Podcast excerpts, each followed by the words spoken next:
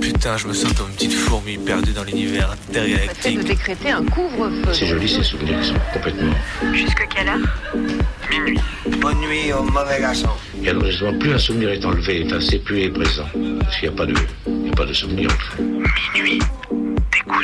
La nuit, ce sont des petits groupes très mobiles qui ont sévi dans mes yeux, Saint-Priest, Dessines, Vénissieux, Lyon. On est encore réveillé sur Canu. Si on, si on l'évoque, s'il y avait une image pour le montrer, ça serait mieux sans doute.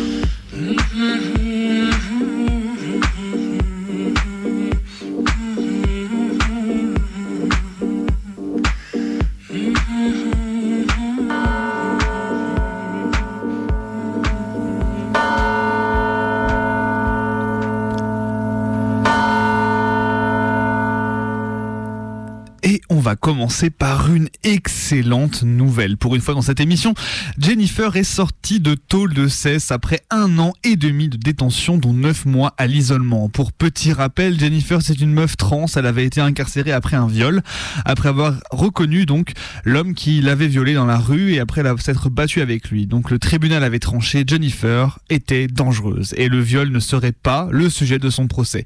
Elle avait alors pris 5 ans et près de 10 000 euros d'amende Donc pour l'instant, il n'y a aucune info quant à sa plainte pour viol, mais le collectif de soutien à Jennifer appelle à la solidarité pour continuer d'aider Jennifer.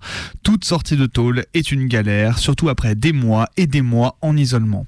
On relaie donc leur appel à soutenir Jennifer ainsi que toutes les autres personnes trans incarcérées qui sont souvent victimes de traitements spécifiques et mises à l'isolement. On le rappelle ici, on soutient tous les taulardes et crève la tôle. Ce soir, j'ai une pensée émue pour mes galériens et galériennes, celles et ceux qui ont du mal à boucler leur fin de mois. Oui, j'ai, à l'instar du Figaro, une pensée émue pour Julie, architecte précaire de la bourgeoisie, qui ne s'en sort pas entre l'école privée de ses enfants, le prix immobilier et la bouffe bio, et qui ne met que 800 balles de côté par mois. Faut le dire, ça paie pas beaucoup, Archie. Plus de 2000 balles par mois, c'est dur, surtout avec un conjoint qui gagne la même. Parce que dans la tête d'un bourgeois, le seuil de pauvreté, il se situe à deux- 2000 balles, alors qu'on en connaît des gens qui vivent avec ou encore avec moins que ce que les Julie arrivent à épargner chaque mois. Allez, courage Julie, je suis sûre que ça va aller. Tu les auras quand même, tes vacances au sport d'hiver, tu les paieras quand même, les écoles de commerce de tes enfants, parce qu'en vérité, avec 2500 balles par mois, tu touches déjà plus, de, plus que 70% de la population française. On n'en parle plus trop parce que ça ferait mauvaise ambiance, parce que tout le monde a supposément envie de retrouver une vie de hashtag le monde d'avant la pandémie, qu'on nous bassine avec des conneries du variant Omicron, on est tellement gavé qu'on n'a plus envie d'en parler, on préfère gober les merdes quoi? Donc on préfère gober, les merdes comme quoi ce dernier variant serait la solution à toutes nos merdes sanitaires, que ce serait le dernier, que ce serait l'immunité- l'immunité.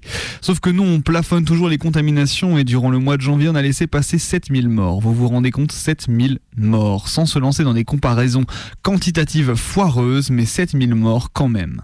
Passé un temps, on mesurait encore l'évolution de la pandémie, donc avec les admissions en réa et les morts de la maladie. Mais maintenant, non, on planque les morts. On planque les morts par choix politique, on planque les morts par choix social. Le travail et la fête avant tout. Ça donne envie de gerber de quelque bord que cela vienne. Vous avez du sang sur les mains.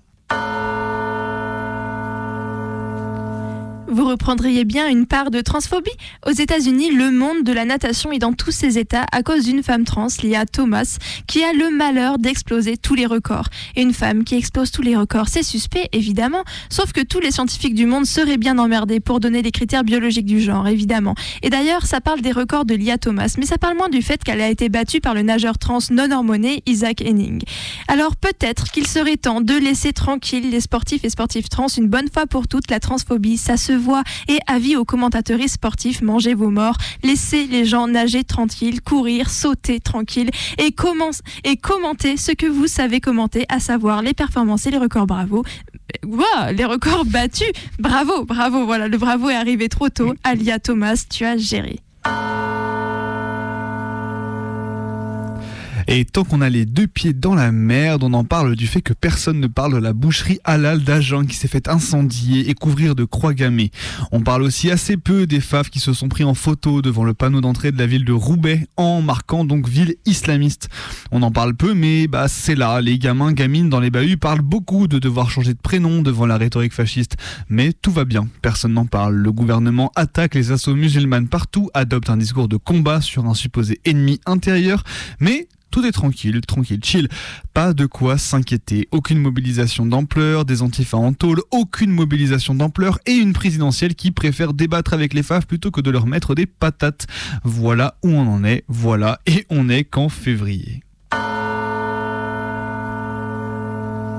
Parmi les nouvelles du monde People cette semaine, il y a cette photo de Zendaya et Tom Holland, où Zendaya, la queen, tient son mec par les hanches, café en main. Et là, c'est le drame. Oh mon Dieu, une femme qui tient un homme par les hanches et en plus elle est plus grande que lui. Oh là là, trouble dans le genre, la honte, ça vaut bien un petit buzz médiatique, non. Ça m'en rappelle des anecdotes de cum complexé, ça, les câlins en cuillère, ça se fait que dans un sens, hein, parce que sinon, oh là là, ça fait tout bizarre. Moi, je n'aime pas qu'on me prenne dans ses bras, parce que mes couilles après, même qu'après elles tombent, et puis ça me fait débander. Attention, fragile, attention, fragile. Vous avez remarqué qu'il y avait comme un point de bascule depuis janvier 2016, plus précisément depuis le 10 janvier 2016. La loi travail, après le 10 janvier 2016. L'élection de Macron, après le 10 janvier 2016. La loi Parcoursup et le sacrifice de la jeunesse, après janvier 2016. L'échec de la prise de l'Elysée par les Gilets jaunes, après 2016. L'échec de la mobilisation sur les retraites, après le 10 janvier 2016 aussi. Finalement, est-ce que la mort de David Bowie Hein, n'aurait pas, n'aurait-elle pas annoncé pour nous toutes et nous tous la fin des temps? Et les 23h08 à l'heure du studio, vous écoutez Minuit décousu, votre émission du mardi soir. On est réunis pour en découdre avec la nuit, avec Bebe en régie. C'est ça, donc on est là ce soir, donc on se retrouve pour une heure pour découdre les fils de la nuit. On va donc passer par toutes les petites étapes habituelles. Donc on va commencer par un récit d'action militante hein, ce soir. On passera bah, par un documentaire aussi, encore une fois sur les prisons. Et bah, pour terminer, bah, on finira par le, ah, le voilà, faut, faut le dire, le grand retour de la fiction d'horreur. Ça faisait très très très longtemps à l'antenne de d'écoute, trop longtemps qu'on n'avait pas eu euh, de la fiction qui fait peur, des lumières qui s'éteignent devant le poste. euh, De, si vous avez suivi l'émission depuis un moment, vous savez qu'on est très très fanat d'horreur ici. Enfin, en tout cas, euh, un, un certain nombre dans l'émission. hein. Je parlerai pas pour Mike. Qui, Ok, qui- moi je flippe. voilà, Maï, Maï, Maï est pas très fan. Mais en tout cas, Colline et moi, on adore ça. Euh, on a fait toute une première saison avec des fictions d'horreur tous les soirs. hein, Et voilà, ce soir, tous les pour, soirs. pour le bien-être de vos oreilles, c'est Colline accompagnée de Juliette qui nous vous ont un truc aux petits oignons. On vous en dit pas plus, mais il y a beaucoup d'effets spéciaux sur les voix et les effets spéciaux sur les voix, on adore. Voilà, c'est ça. Voilà, vous allez découvrir la voix du démon.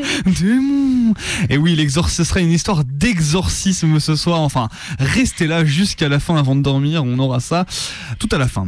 Et n'hésitez Ben pas oui. à nous appeler parce que l'insert téléphonique a été réparé. Merci la commission technique. Eh oui, Vous pouvez donc décrocher votre tel pour participer à l'émission vous aussi au 04 78 39 18 15. N'hésitez pas à nous passer un petit coup de fil pour nous proposer un son, une musique qui vous ferait plaisir. On, on se fera une joie de la passer dans l'émission.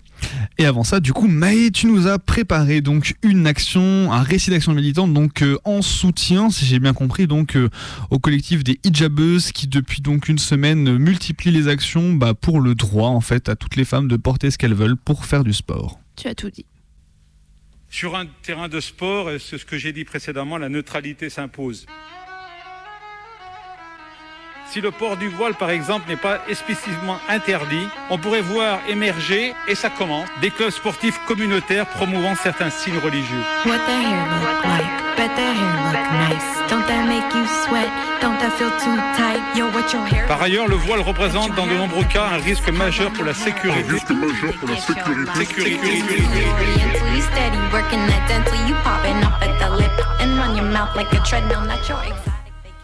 I'm bored with your fascination. I need that paper, paper, paper. If you want education. signes religieux. All around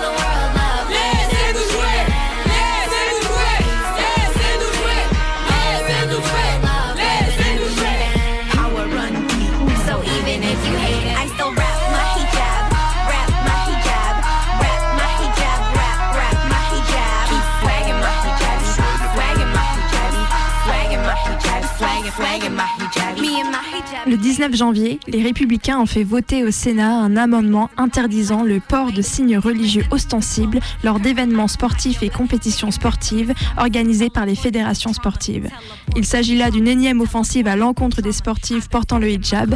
Été 2021, le Sénat avait refusé un premier projet de loi sur la question. Mais face à cette discrimination islamophobe et sexiste, des luttes s'organisent, portées par les premières concernées.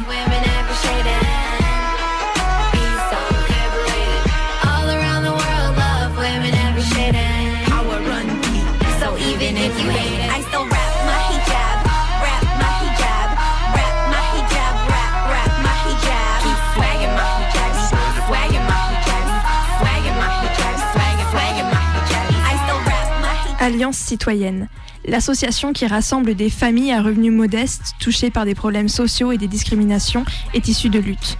Dans le cadre du projet ECO, à Grenoble de participation citoyenne revendiquant l'action directe non violente. Ce sont des dizaines de personnes, femmes de ménage, parents d'élèves, locataires de HLM, qui ont pris la forme d'un syndicat pour s'organiser et mener des actions, suivies de petites victoires, comme l'amélioration des horaires des femmes de ménage, un nouveau guichet d'accueil pour les étudiants étrangers ou la reconstruction de l'école des buts du quartier de la Villeneuve. Deux mois plus tard, d'une assemblée de près de 300 personnes naît l'Alliance citoyenne de l'agglomération grenobloise. En 2014, 2016 et 2019 seront créées les cellules de Rennes, de Seine-Saint-Denis et de Lyon.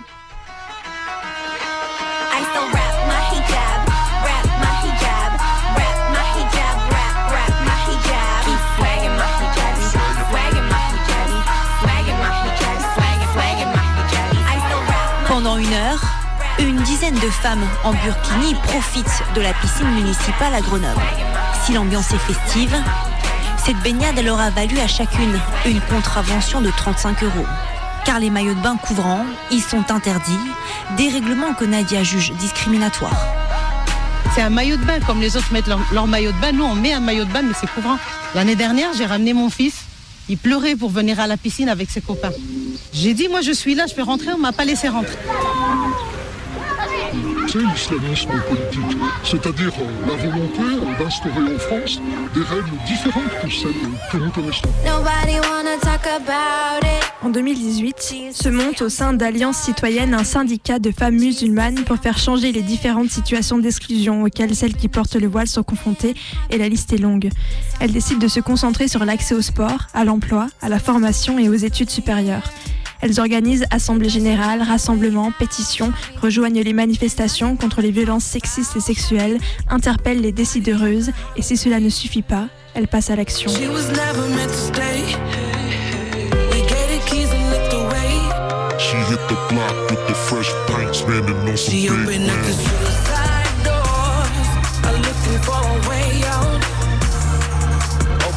Leur première action concerne l'accès aux piscines municipales grenobloises pour les femmes portant des maillots de bain couvrants.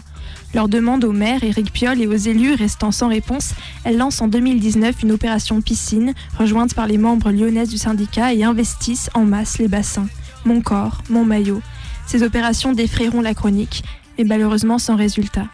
A l'inverse, racisme et islamophobie se déversent dans les médias quand d'un côté l'Observatoire de la laïcité rappelle s'il était besoin que l'interdiction d'une tenue de bain du type burkini dans une piscine publique ne peut se fonder sur le principe de laïcité.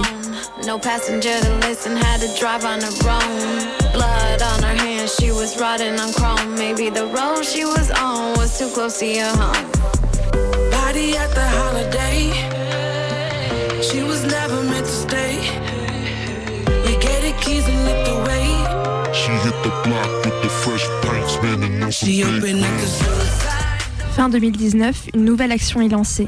Cette fois-ci, il s'agit de lutter contre le réseau intervalle de salles de sport, principalement toulousaines, qui refusent l'accès aux équipements aux femmes portant le hijab.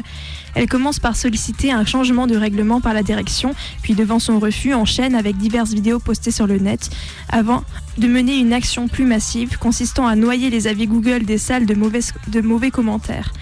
La méthode fonctionnera, mais seulement auprès du réseau Keep Cool, qui finira par changer le règlement intérieur de ces 258 salles.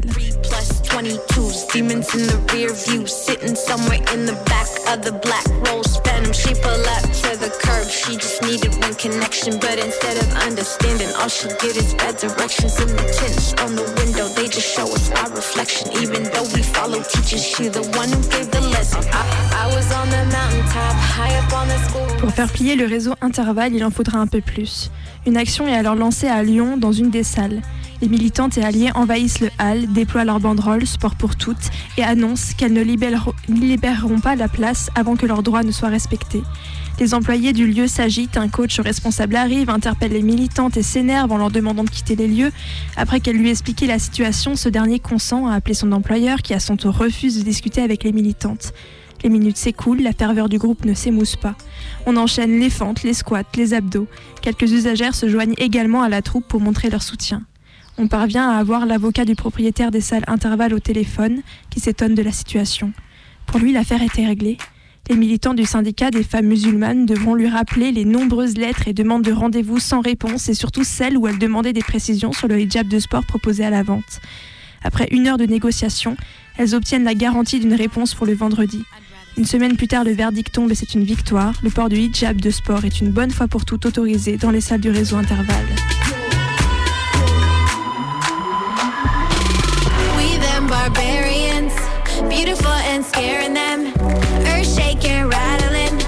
Be wild out loud again. We them barbarians, jasmine and frankincense. Feminine invading them. Beautiful barbarians.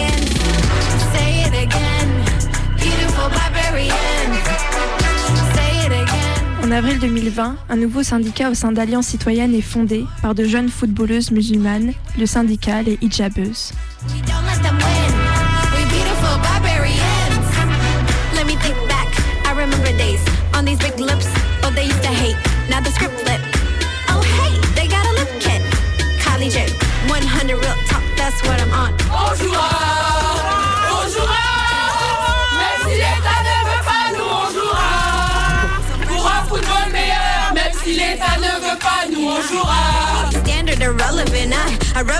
Is. On est là avant tout pour le droit en fait. C'est une question de dignité en fait. Personne ne doit choisir entre sa dignité et le fait de pratiquer du sport, en plus du football. On demande pas la lune, on demande juste de jouer.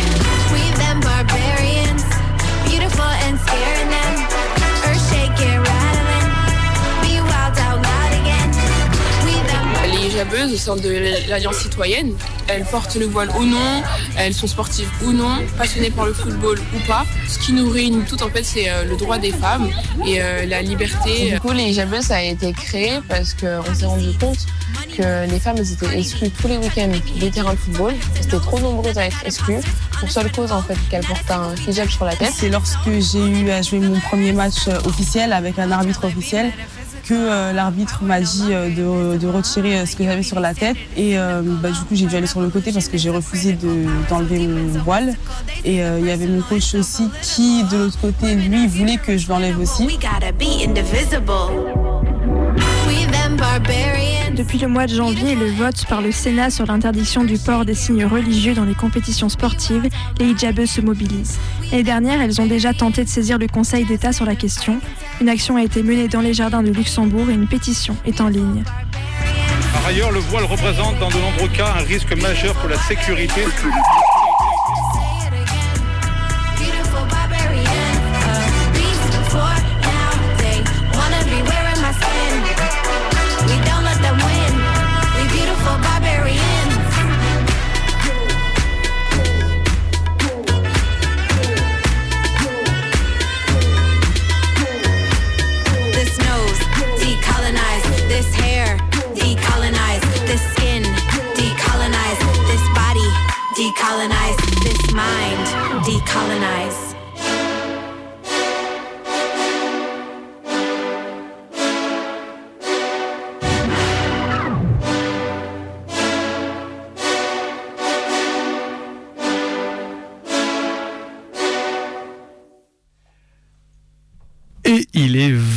23h20 au micro de Radio Canu, la plus rebelle des radios. Vous écoutez toujours Minuit décousu.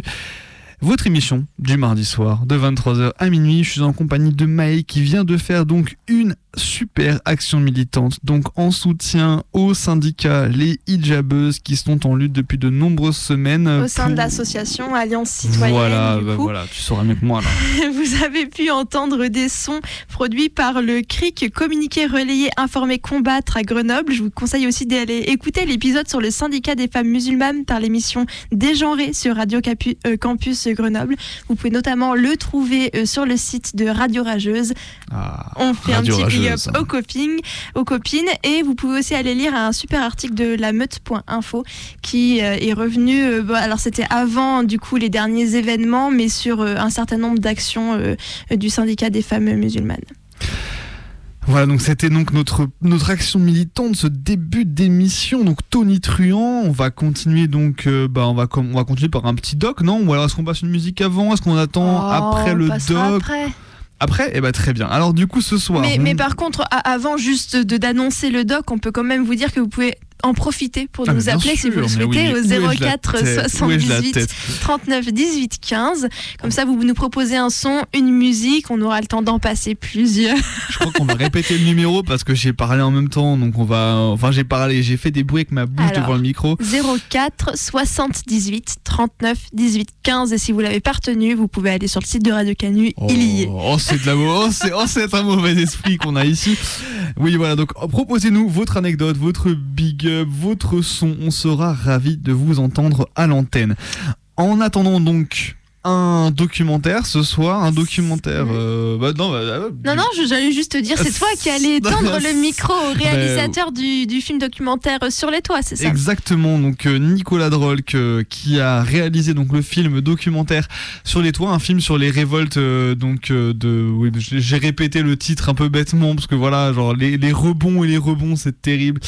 Euh, donc un film sur les révoltes de Tolar euh, de 71 à 72, vous verrez donc un moment un peu clé euh, des révoltes euh, de prisonnières dans les années euh, bah, 70, hein, voilà, donc qui va mener, on va voir, euh, aux conséquences que l'on connaît, donc abolition de la peine de mort, mais bon, qui va avoir aussi son lot de déceptions. Voilà, donc ce film est sorti en 2014, ça fait un petit moment, mais il passait au Comédia la semaine dernière, donc pour présenter son film, un film qui est distribué un petit peu comme ça, ou du coup des présentations un petit peu de cinéma en cinéma. Voilà, donc il va vous raconter un petit peu la genèse euh, de son film, pourquoi il l'a fait, qu'est-ce que c'est que ces révoltes 71-72, et, et voilà, on écoute ça. Bah, je m'appelle Nicolas Drolk, j'arrive de Nancy, là, à Lyon, et euh, je viens présenter un long métrage de 1h35 qui s'appelle Sur les toits, qui date de 2014 et qui raconte les révoltes, les premières grandes révoltes euh, dans les prisons euh, au mi-temps de l'hiver euh, 71-72.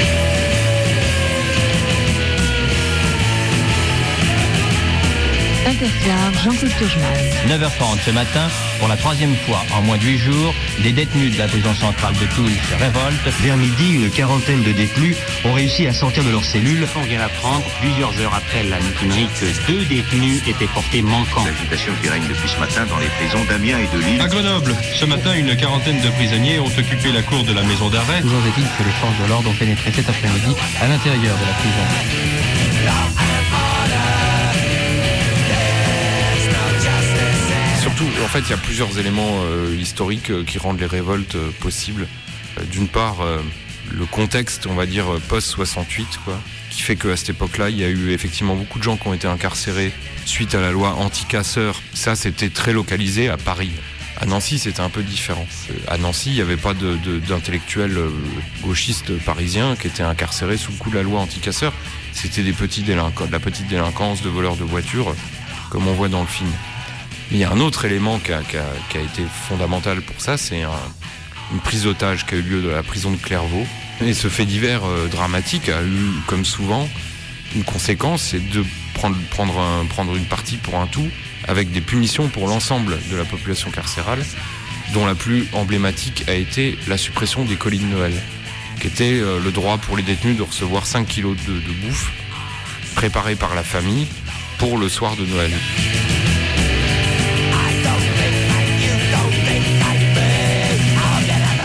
Garde des Sceaux de l'ép- d'époque, René Pleven, a décidé, euh, pour calmer le- le- les syndicats de, Maton, il a dit je supprime les colis de Noël. Et à l'époque, il y en avait quand même 35, 30, 33, 35 000 détenus en France qui ont payé pour, pour Clairvaux avec cette histoire symbolique.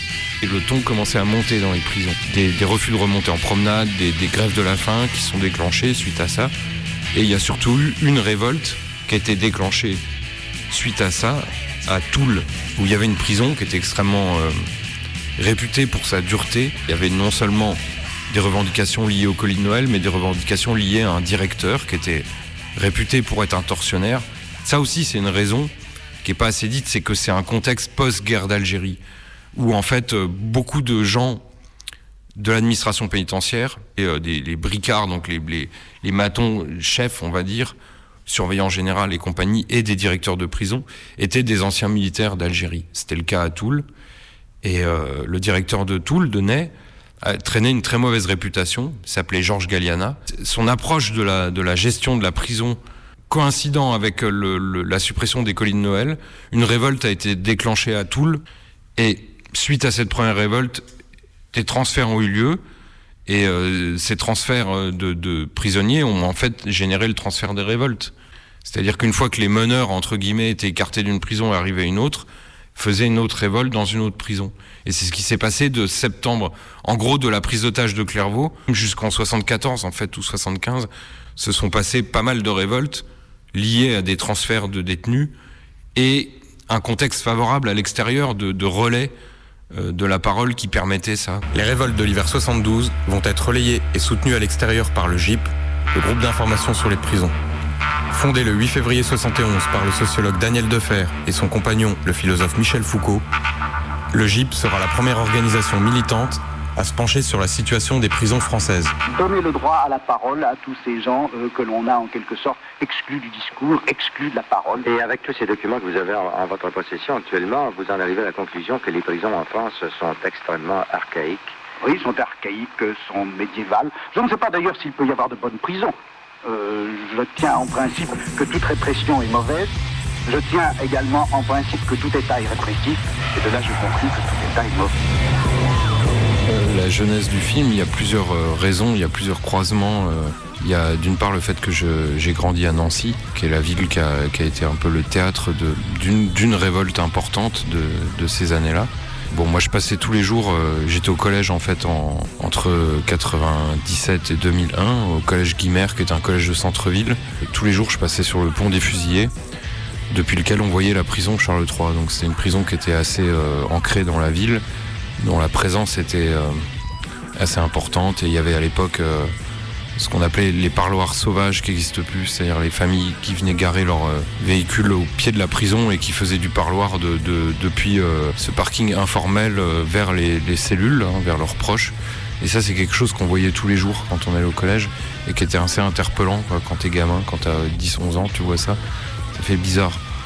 Quand toi tu vas au collège, tu te dis que tu subis une autre forme d'enfermement, mais un peu différente de la leur parce que tu ressors du collège quand la cloche sonne et eux ressortaient pas. Donc c'était. Moi j'aimais pas trop aller au collège, mais je relativisais ma condition de collégien par rapport à celle de, de, de, des prisonniers.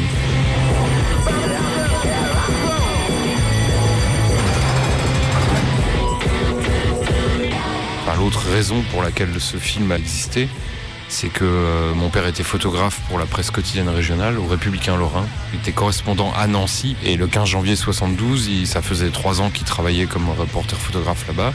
Et euh, quand a eu lieu la mutinerie, il a été appelé pour y aller, pour faire des photos de, la révolte. En 2009, euh, il est parti en retraite, mon père, et à ce moment-là, il a ramené à la maison un paquet de, cartons très mal rangés, très mal classés, avec en gros 40 ans d'histoire locale, quoi.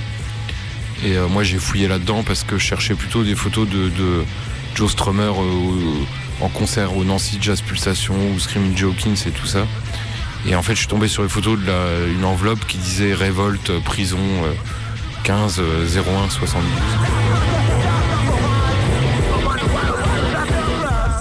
Bah, euh, la prison, ça a été une thématique qui a toujours été présente en fait, parce que depuis euh, relativement jeune ou ado, je m'intéressais beaucoup à, on va dire, à la contre-culture au sens large. Et pour moi, la contre-culture, ça allait de, la Beat Generation des années 50 au, punk rock, en gros, quoi. Et en fait, ces deux mouvements culturels, euh, dans, le- dans lesquels la prison elle était présente à, à tous les coins parce que euh, les écrivains de la Beat Generation ils avaient pratiquement tous été incarcérés à un moment ou à un autre que ce soit Ginsberg, euh, Kerouac, euh, Corso euh, l'avaient tous été à un moment ou à un autre et beaucoup de punk aussi euh, l'avaient été puis aussi je m'intéressais à la vie politique en général et la vie politique en général fait que si on s'y intéresse, on s'intéresse forcément à un moment à la question de la prison parce que c'est une question éminemment politique. Donc c'est quelque chose qui a toujours été un peu, un peu là. Et puis euh, aussi, euh, je sais pas, Nancy, en fait, on, c'était, normal de, de parler de la prison Charles III et, enfin, en tout cas, euh, avec les gens que je fréquentais à ce moment-là, j'en connaissais certains qui étaient allés, qui, qui étaient passés, qui connaissaient des gens qui étaient allés. Et euh, c'était la blague, c'était tu tiras à Charles III, euh, c'était une blague de collégien, mais pour moi c'était, ça voulait dire aussi quelque chose de qui y allait, pourquoi, et euh, c'est, c'est une thématique qui a toujours été là, c'est sûr. hein.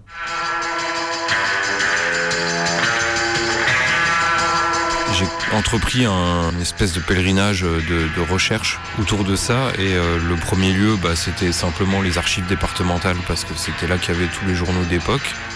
Donc j'ai compulsé euh, de manière assez intensive et ensuite euh, j'ai compris qu'il y avait d'autres archives ailleurs notamment euh, toutes les archives du, fonds euh, du groupe information prison.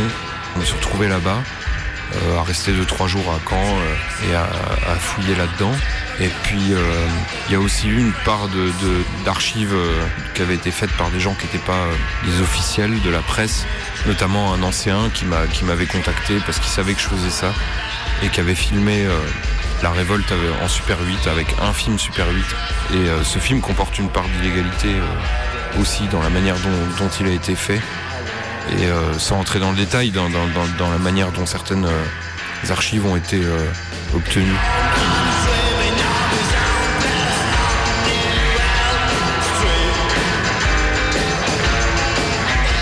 J'en ai retrouvé un, un centième, on va dire. Mais je les ai retrouvés de manière pareille, très terre à terre. Aux archives départementales à Nancy, il y avait la presse régionale, mais il y avait aussi le rapport de police. Je sais pas comment il s'est retrouvé d'ailleurs aux archives, parce que en fait c'est censé être aux archives de la police, pas aux archives départementales. Mais le fait est qu'il y avait un dossier extrêmement précis euh, qui relatait la manière dont la police avait choisi de raconter cet événement. Mais le fait est que dans ce dossier policier, il y avait énormément de noms. Et il n'y avait pas seulement des noms, mais il y avait aussi euh, des éléments biographiques sur qu'est-ce qu'avaient fait ces gens, comment ils s'étaient retrouvés en prison, où est-ce qu'ils étaient nés, quelle était leur date de naissance, etc. Euh, ma première démarche, elle a été assez simple. À l'époque, euh, la méthode euh, la plus logique qui m'apparaissait pour retrouver des, des, individus à partir de noms et prénoms, c'était les pages blanches. Donc j'ai pris les pages blanches et j'ai cherché certains de ces noms. Et je suis tombé sur des listes d'homonymes et j'en ai appelé un paquet. Jusqu'à tomber sur euh, une personne, un des détenus qui est dans le film, qui est décédé depuis, qui s'appelle Richard Bauer, que j'ai téléphoné. Déjà par son adresse, j'avais compris que c'était poten- potentiellement lui, parce que il était dans la grosse Tessie, la chiennerie, hein, c'est le nom de la Tessie. Et euh, je l'ai appelé à la chiennerie et j'ai dit Vous appelez Richard Bauer Oui, oui, c'est moi. Qu'est-ce que vous faisiez le 15 décembre euh, 60 le 15 janvier 72 Ça vous dit quelque chose la date, le 15 janvier? Oui, oui, ça me dit quelque chose. J'étais sur les toits, Charles III, j'étais un des derniers sur les toits. J'ai bougé un petit peu, un petit peu partout dans les, dans les prisons. Quand il y a quelque chose qui n'allait pas, il fallait que je ramène ma gueule partout. Et j'essaye de, de faire un, un petit groupe et puis essayer de bouger. Oh, vous êtes qui tout ça? Je dis bah je fais un film là-dessus, vous voulez en parler? Oui, oui. Venez chez moi. Ah, faut que vous alliez voir Jackie. Vous connaissez Jackie Hoffman? Bah je dis de nom, mais je l'ai pas rencontré. Bah il habite à, il habite à Lunéville. Et puis je suis allé voir Jackie Hoffman à Lunéville, puis il m'a dit bah il y a mon pote le Roberto là, je connais depuis la communale, mais il était avec moi à Charles III. euh, on a qu'à l'inviter à boire des coups, puis tu peux pourrais le mettre dans le film aussi. Bah, j'ai dit bah appelle, le- appelle Roberto. Et puis c'est comme ça s'est euh, tous retrouvés. Il me dit regarde comment que c'est, il n'y en a pas un qui bouge. Je dis effectivement, j'ai ici c'est crade et on bouffe comme des cochons, etc. Euh, Il n'y en a pas un qui bouge. Et dans le réfectoire, je dis mais qu'est-ce que tu veux faire? Il n'y en a pas un qui bougerait si on ferait quelque chose. Puis j'ai entendu une paire de trois qui disaient ouais, ouais, ouais. Alors je me suis levé et puis j'ai dit bon bah toi t'es capable de casser. On fait une mutinerie alors dans ces conditions-là, puis il y en a une paire. Et puis moi j'ai donné rendez-vous et puis c'est moi qui ai fait partir la mutinerie en discutant, en leur disant bah écoutez, puisque vous êtes tous comme ça, on est partant, et ben on pète demain.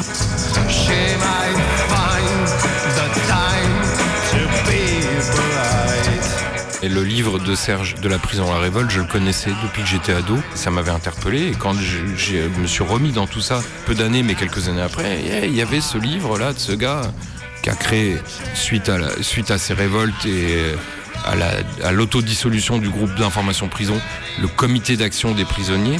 Depuis deux ans que le comité d'action des prisonniers existe, il a créé un journal qui s'appelle Le Cap, qui est tiré à 5000 exemplaires, et nous avons des buts précis, qui n'ont jamais été pris en considération, qui sont la suppression du casier judiciaire, qui sont la suppression de l'interdiction à séjour, le droit au SMIC, le, le canton de travail, c'est-à-dire un travail égal, salaire égal, et nous avons le but d'informer également. Nous informons la population, les gens, contrairement à ce que dit la presse d'ordinaire, sur les véritables conditions de détention et sur ce que sont véritablement les détenus, qui sont des ouvriers. 95% des gens qui sont emprisonnés sont des ouvriers. J'ai contacté Serge et il m'a dit écoute, euh, moi, euh, les prisons, j'ai plus envie d'en parler. hein. J'en ai parlé euh, pe- pendant euh, 40 ans, ça suffit, ça sert à rien. Mais bon, t'as l'air sympa et tout, avec tes potes, vous avez l'air sympa. Si vous voulez, vous avez qu'à venir à Nice et puis je vous explique pourquoi je veux plus en parler. Alors moi, je me suis dit bah ouais, ça c'est intéressant parce que je sentais bien que euh, ce film, il, allait- il allait nulle part si on tendait vers cette conclusion là un peu euh, de happy end en disant ah bah du coup bah ils ont fait des révoltes puis du coup bah ils ont eu plus de chauffage puis ils ont eu un deuxième oreiller puis bah c'est bien. Puis ils jouent à la PlayStation puis bah c'est bien. Et je sentais que c'était que c'était le piège intégral de ce film là et là j'avais en face de moi l'interlocuteur euh, idéal pour euh, contrecarrer ça. C'est subtil cette, cette interview de la fin parce que si c'était un échec intégral, euh, il n'aurait pas accepté le fait d'en parler pour expliquer que c'est un échec. Il y a quelque chose de l'ordre d'ironique là-dedans, c'est-à-dire c'est un échec, mais je veux bien te, le raconter quand même. C'est qu'il y a quand même une forme de très très petit euh, espoir là-dedans, de transmission. Hein. Le tout petit grain de sable qui sert pas à grand-chose, mais et il m'avait dit une fois, Serge, il m'avait dit, toi t'es le gardien du feu. Moi je garde plus le feu, mais il brille plus beaucoup le feu, il, il chauffe plus beaucoup, mais il reste encore une braise ou deux, donc euh, fais-y gaffe. Mais sauf qu'à son époque, c'était un bras zéro géant.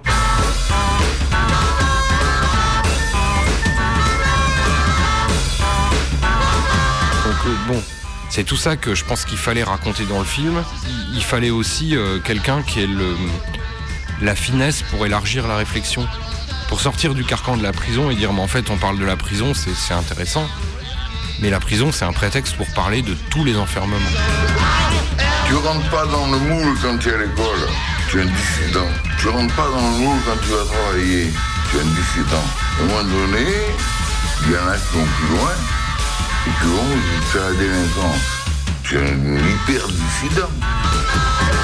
Et c'est de ça dont il voulait parler, Serge, pas tellement de la prison. Il voulait parler des enfermements en général. Et euh, finalement, pour moi, aujourd'hui, ce film-là, c'est- c'est- il dure 95 minutes. Il y a 80 minutes de journalisme scolaire, pas très intéressant, et 10 minutes intéressantes à la fin, et c'est celle-là, c'est celle que je viens de te raconter. Décontenance un peu le spectateur, parce qu'il sait pas trop comment ressortir de ça, mais en même temps, euh, le monde dit tout le temps, c'est pessimiste, c'est pessimiste, c'est noir. Bah, c'est réaliste en fait. hein. Si c'est ça le pessimisme, moi je préfère être réaliste et pessimiste que, que optimiste et dans un, dans un. Je veux dire, euh, on n'est pas à la piscine à boules du géant du meuble. hein. La vie, c'est pas ça quoi.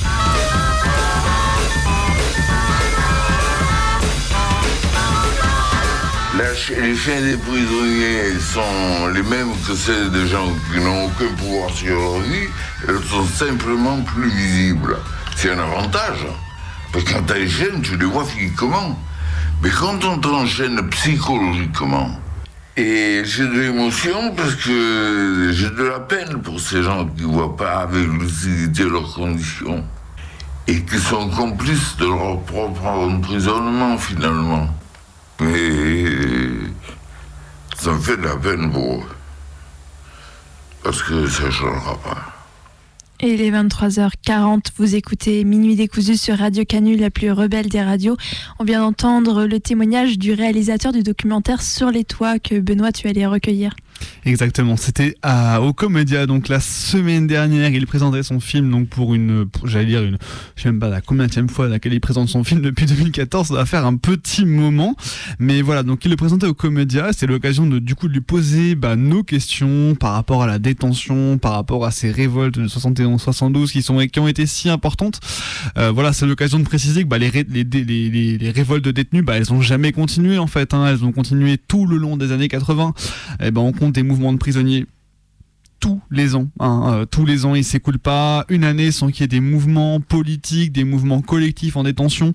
Euh, il faut le rappeler, hein, ça s'est jamais arrêté. Les années 80 ont été riches en, en révolte. hein. On a eu la, la mutinerie d'Ensisheim en Alsace, dont on a déjà parlé dans cette émission, où vraiment on a réduit, ils ont réduit la, prison bah, en cendres, hein, littéralement. Euh, mais il n'y a pas que ça. De, dernièrement, donc en 2020.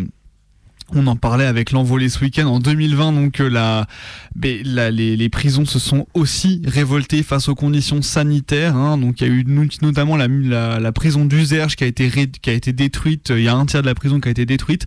Donc voilà, ces révoltes, cet esprit de révolte, il est toujours là en détention. Les, les conditions sont toujours les mêmes. Enfin, elles ont changé un petit peu, mais elles sont toujours globalement les mêmes. On n'oublie pas les taulardes et les taulards, et c'est pour ça que ce film est là. Il est là pour poser des questions. Donc du coup, euh, comme Nicolas le dit très bien dans son film, en, en finissant donc par euh, par euh, ce militant Serge Livrosey qui a quitté euh, le militantisme anticarcéral pour dire qu'en fait, bah, les conditions, elles ont pas tant changé que ça en fait, mais qu'il faut continuer. Voilà, c'est un petit un petit grain de sable. hein. Je trouve que l'image est très poétique, mais c'est un petit grain de sable qu'il faut continuer et bah, de faire rouler. Voilà. C'est ça la réalité, on n'est pas à la piscine à boules du marchand de meubles. Voilà. Moi je trouve Merde. que cette punchline Ah ouais, punchline punchline, est elle- incroyable. elle est là pour ça et ça fait trop plaisir. On le remercie énormément pour son témoignage. Et on va tranquillement euh, terminer notre chemin jusqu'à minuit en vous proposant une fiction d'horreur. Mais avant ça, on va vous proposer d'écouter une petite musique. Et on a quelqu'un dans le studio avec nous. Bonsoir Victor. Salut. Tu voudrais du coup nous proposer un son, dis-nous en plus. Alors, ça risque de trancher un petit peu avec euh, les thèmes c'est pas grave. que- qui ont été abordés jusqu'à présent. Euh, c'est un peu introduire la petite minute romantique euh, dans Minuit décousu. On sort les violons. Tout de suite, ça, ça encourage à parler. Je suis pas seul. euh, Zoé est aussi avec moi. Bonsoir Zoé. Et aujourd'hui, le 1er février, ça fait 4 ans qu'on est ensemble. Et du coup, on voulait euh, venir à l'antenne vous proposer une de ces chansons qui font un peu partie de... Alors, je sais pas si c'est comme ça pour tous les, euh, autres couples, mais euh, notre répertoire de nos chansons à nous deux. Et voilà, donc on voulait vous en proposer une de, qui s'appelle Harvest Moon de Neil Young et qui, je trouve, va très bien avec votre émission sur le thème nocturne, puisque ça parle de danse au clair de lune. Voilà. Eh ben on écoute ça alors pour Zoé et Victor qui fêtent leurs 4 ans. Skyrock Vibe. Ça un Alors, petit peu, euh, voilà, allez voir, c'est le morceau ne, parle, ne part pas. Ça y est, voilà, on y est.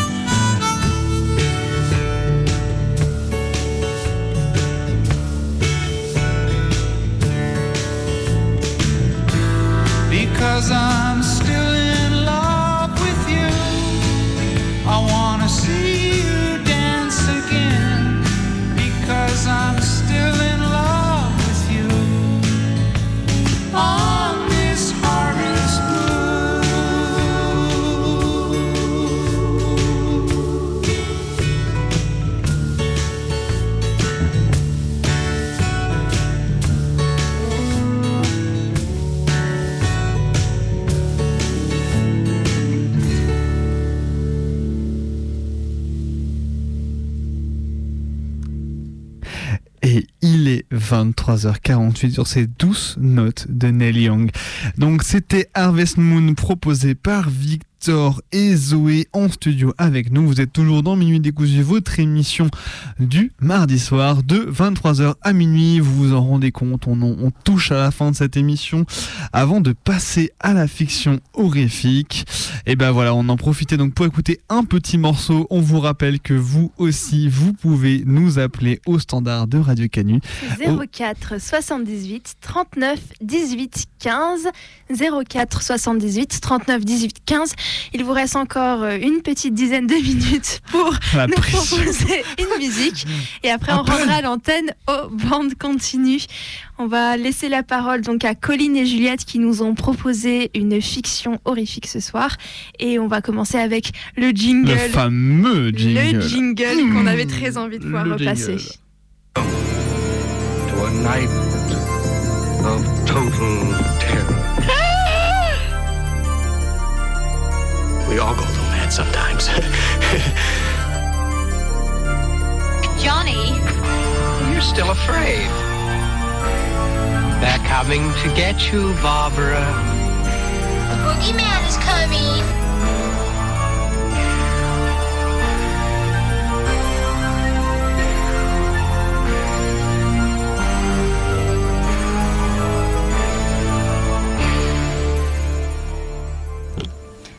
Voudrais bien un verre d'eau. Oui, oui, tout ce que vous voulez. Merci.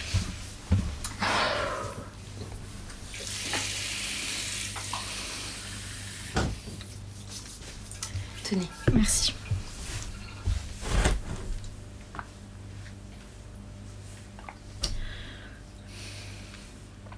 Ça tourne là? Oui, vous pouvez y aller quand vous voulez. Alors, euh, qu'est-ce que je raconte Euh, je, je me présente je... Comme, comme vous voulez. Ok, ben je préfère pas. Euh, bon, euh, j'y vais. Ça a commencé par une sorte de grincement. C'était la, c'était la nuit, c'était toujours la nuit, c'était jamais avant. En fait, la première fois que je l'ai entendu, c'est parce que je m'étais réveillée.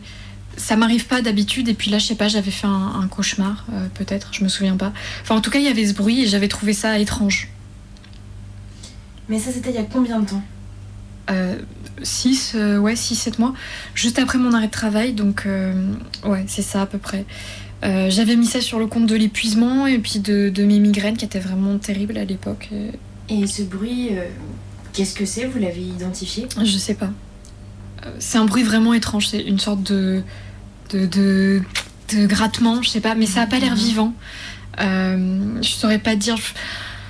Euh, je, je sais que ça n'a aucun sens, euh, mais ça m'empêche de dormir en fait, ça me fait peur. Et depuis que vous l'avez remarqué, le bruit est resté Non, c'est c'est pas tout à fait ça. Enfin, il est resté, oui, mais pas seulement, parce qu'en fait, il s'est amplifié, j'ai l'impression. Maintenant, c'est systématique. À 3h40, je me réveille parce que c'est là. En fait, c'est comme si ça avait toujours été là, mais maintenant, je le sais et je peux pas m'empêcher de l'entendre. Et enfin, ça me bouffe les nuits, ça me rend anxieuse, en fait. Et vous avez pu localiser l'origine du bruit? Justement, ça, c'est compliqué parce que je, je vois que ça vient de la salle de bain. Mais euh, dans la salle de bain, il y a une sorte de, de trou au plafond avec un rebord. Je peux pas aller voir parce qu'il y a le ballon d'eau chaude qui bloque. Et euh, j'ai passé un manche à balai, j'ai regardé avec une lampe de poche, euh, mais il y a rien, il y a rien, c'est noir. euh, je suis sûre que le bruit vient de là. Et j'imagine qu'avant de venir me voir, vous avez fait appel à d'autres personnes. Euh, oui, oui, oui. Bah, comme je vous disais, c'est une amie qui m'a parlé de vous parce que d'habitude, je suis pas. Enfin, je veux dire, j'y crois pas trop. Enfin, c'est pas pour vous vexer, hein, mais pff, ça n'a aucun sens, quoi. Enfin bon, là, je- faut tenter. Non, mais je, je, je comprends tout à fait. Euh, les autres professionnels que vous avez vus, qu'est-ce qu'ils ont fait dans votre appartement? Ouais, pardon. Euh, au début, j'ai pensé à une souris, donc euh, j'ai fait venir un dératiseur, en fait, qui faisait aussi les nuisibles. Il a fait des tests, mais il a rien trouvé. Il a passé un, un peu de produit quand même, euh, mais euh, bon, il m'a prise pour une maniaque. euh, C'est ça qui s'est passé. Donc, bien sûr, ça n'a rien changé. Après, j'ai été voir les voisins. J'ai laissé des mots dans le couloir. et puis, pour être sûre, je suis allée demander les plans à la mairie pour regarder. Mais en fait, ça colle pas. ça peut pas être un voisin à cet endroit-là parce que ça donne sur le vide sanitaire. Donc je suis passée pour une folle dans tout mon immeuble, quoi. Euh, et puis le bruit, ça j'ai fait des tests, il continue qu'il y ait quelqu'un avec moi ou pas. Mais ça a l'air d'inquiéter personne. Alors euh, j'ai essayé d'autres trucs, j'ai mis de l'encens, j'ai fait venir d'autres dératiseurs. Euh, Il y a une meuf spécialisée dans les nuisances sonores qui est venue, euh, un autre dans les, dans les insectes. Franchement, j'ai un peu tout essayé. Et puis c'est Morgane qui m'a parlé de vous, de ce que vous faites. Et puis ça n'a pas été facile de me décider, mais là c'est plus possible. Vous avez déjà eu des, des cas comme moi, je veux dire que, que vous allez aider Enfin, vous allez pouvoir m'aider? Oui, je pense que je vais pouvoir faire quelque chose. Euh, J'aurais simplement besoin d'une photo ou du plan de votre salle de bain, comme je vous avais demandé au téléphone. Euh. Vous l'avez là avec vous dans, dans votre sac Ah oui. Ouais. Euh, il est là. Donc, euh, c'est le plan qu'on m'a donné à la mairie, en fait. Euh, là, c'est la salle de bain. Et euh, ici, c'est là qu'est le ballon d'eau chaude. Ah oui, d'accord. Oui, oui, je, je, je vois. Écoutez, je vais vous donner un peu de matériel d'enregistrement et vous allez le mettre dans votre salle de bain, d'accord Mhm. Euh, Vous poserez les micros. Alors, ici. Ok. Et puis un ici aussi. Euh, juste avant d'aller vous coucher. Donc vous les allumez le soir avant de vous coucher et vous les éteignez au matin. Et puis ensuite vous m'enverrez le, le fichier son. Vous, vous voyez comment faire à peu près Pardon, mais euh, vous n'allez pas venir, en fait. Je dire, je croyais que vous pourriez faire quelque chose tout de suite. Faire une prière, un sacrifice, euh, je sais pas ce que vous faites, mais enfin vous faites ce que vous voulez, mais là je peux pas attendre et encore et attendre. Je veux dire, j'ai besoin d'aide. Il faut me croire parce que c'est je comprends. Euh, je ne vous abandonne pas du tout, Ambre. Je vous crois. Euh, Peut-être que vous aussi, vous pourriez me croire. Maintenant qu'on s'est rencontrés, tout va aller très vite. Je ne peux pas venir tout de suite. Il faut que j'entende avant d'entrer sur les lieux. En fait, c'est une mesure de protection pour moi, mais aussi pour vous. Je prends votre affaire très au sérieux. Envoyez-moi l'enregistrement dès demain et je vous recontacterai sans tarder.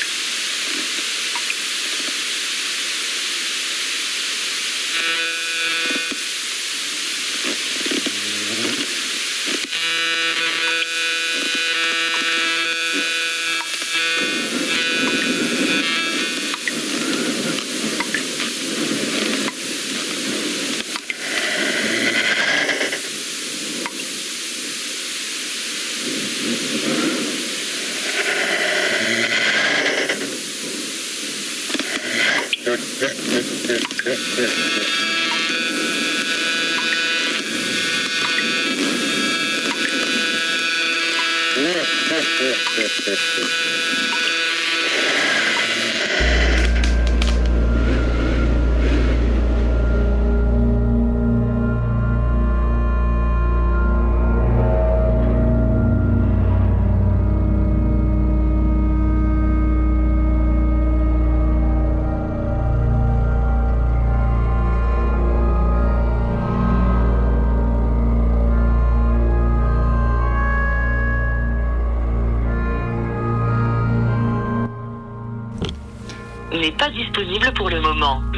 laisser un message après le bip. À la fin de votre message, si vous souhaitez le modifier, tapez dièse. Ambre Ambre Oui, bonjour, c'est la sœur d'Elia, il est tard, excusez-moi. Euh, je n'ai reçu votre fichier que tout à l'heure et... Ambre, est-ce que vous êtes chez vous en ce moment?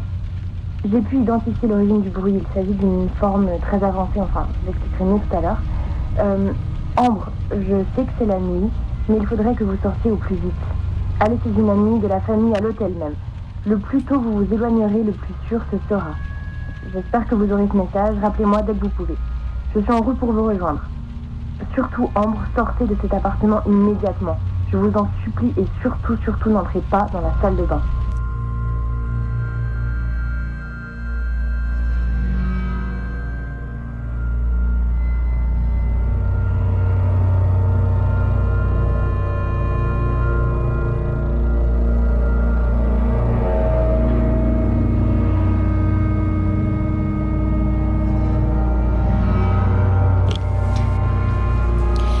Dimanche 22 janvier, 4h48. Je suis la sœur Zélia en mission au 7 cours Charlemagne chez Ambre Fleureau. D'après les enregistrements, je me prépare à affronter un esprit puissant et manipulateur, apparemment coincé dans la salle de bain. Euh, Pour le moment, à l'extérieur du bâtiment, tout a l'air normal.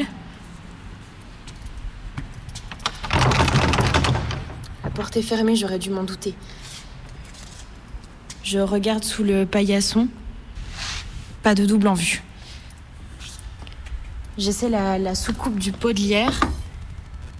Ah non. Euh, Sous les géraniums. Les clés sont là. J'ouvre la porte.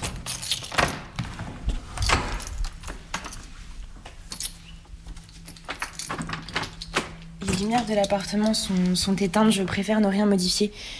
Et j'allume ma lampe torche. Il est encore 4h49 à ma montre. Le four et le micro-ondes de l'appartement affichent 3h40, ce qui confirme la présence de l'entité démoniaque. Ambre? Ambre, est-ce que vous m'entendez? Je ressens une forte concentration négative. Il faut absolument sortir le plus vite possible avant qu'il ne soit trop tard. Là, il y a un couloir, ça, ça s'intensifie. Je. Je crois que j'ai trouvé la salle de bain. Je suis la sœur Zélia en mission au 7 cours Charlemagne chez Ambre Fleureau. Si une personne retrouve cet enregistrement. Ambre Ambre, vous êtes là? Ambre? Oh mon dieu C'est.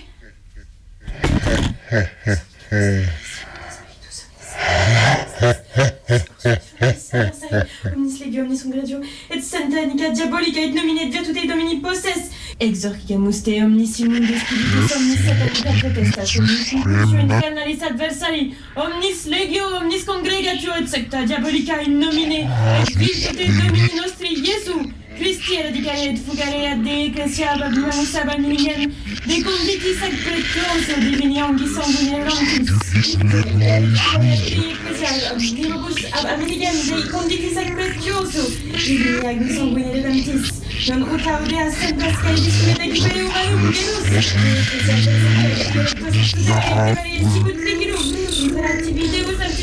liquidum, imperatividebus artissimus put, et nublatua supergatis mire valiria tu possimus, qui omnes omnis et veratic venire imperativis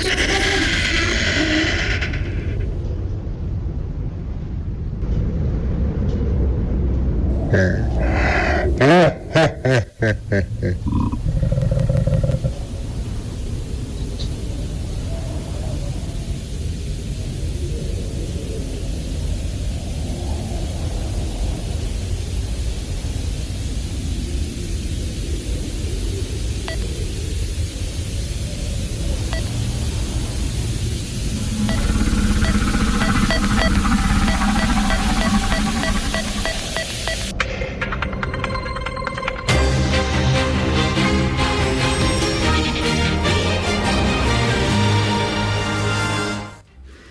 une scène d'apocalypse dans cet appartement lyonnais, du sang partout sur les murs, un corps déchiqueté et une femme en état de choc. La police n'a trouvé aucun indice sur place pour le moment et la femme n'a, à l'heure actuelle, pas dit un mot. Témoin, victime, bourreau, seule l'enquête nous le dira. Sur la presqu'île, c'est l'effroi et la terreur qui prend le dessus. Tout de suite, le voisinage témoigne.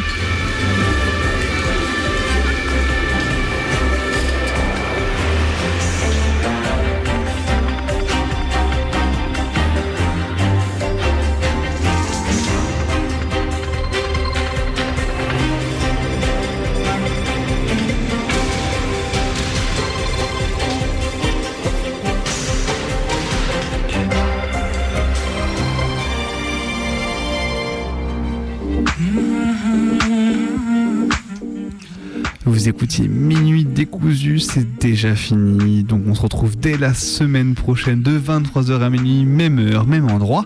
D'ici là, vous pouvez réécouter tous nos épisodes sur notre audioblog Arte Radio.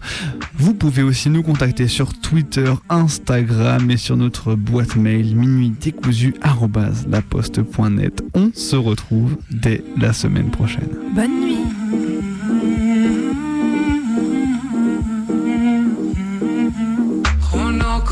آن تب که نشینیم در با من و تو.